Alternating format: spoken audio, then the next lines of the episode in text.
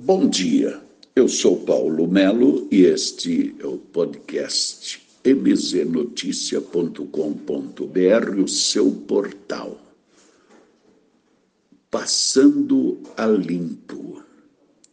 A verdade é que os números são assustadores, principalmente nas últimas aberturas, e que, principalmente, a questão que envolve os supermercados.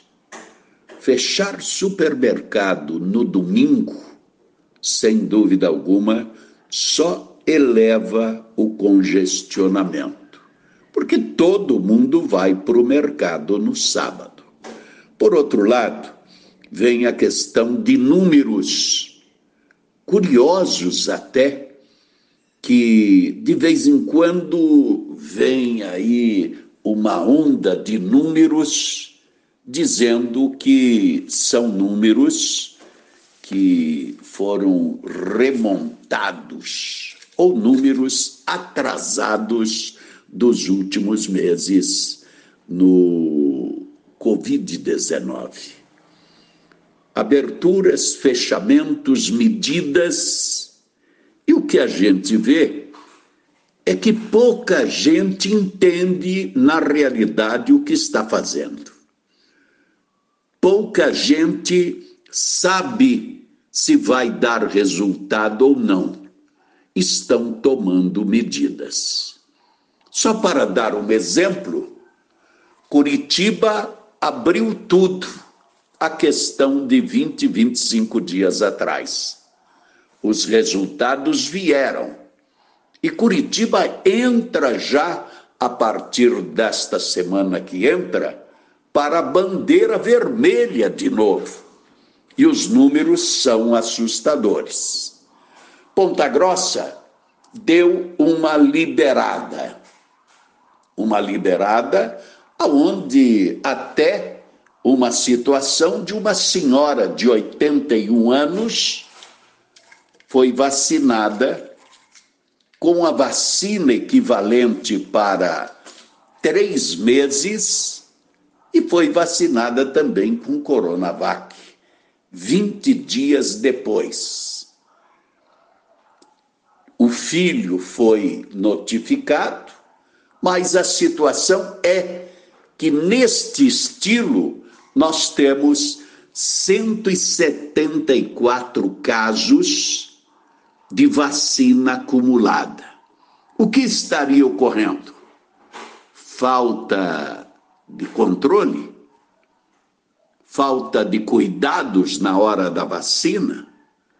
Ou realmente nós estamos perdidos? Com referência à vacina para gestantes e puérperas, nós temos registrado que determinada vacina não serve para grávidas e puérperas. A da Pfizer é a certa para as grávidas e puérperas. Só que Ponta Grossa foi excluída do esquema da vacina da Pfizer. Será que é porque estamos quase dentro de Curitiba? Será que estão olhando para Ponta Grossa sem ver a representatividade?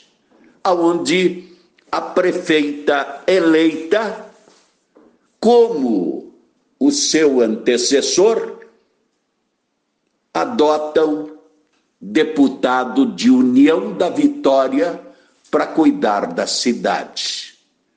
Alguma coisa está errada. E, neste momento, colapso na UPA Santa Paula, que é o portal de entrada, o portal de entrada para os suspeitos com coronavírus. Então, é o momento, é o momento de botar o pé no chão analisar tudo direitinho e não abrir mão, não lavar as mãos como fez a prefeita, com referência ao kit Covid aprovado pela Câmara, que a prefeita simplesmente não sancionou, ignorou e devolveu para a Câmara de Vereadores. Paulo Melo passando a limpo na mznoticia.com.br.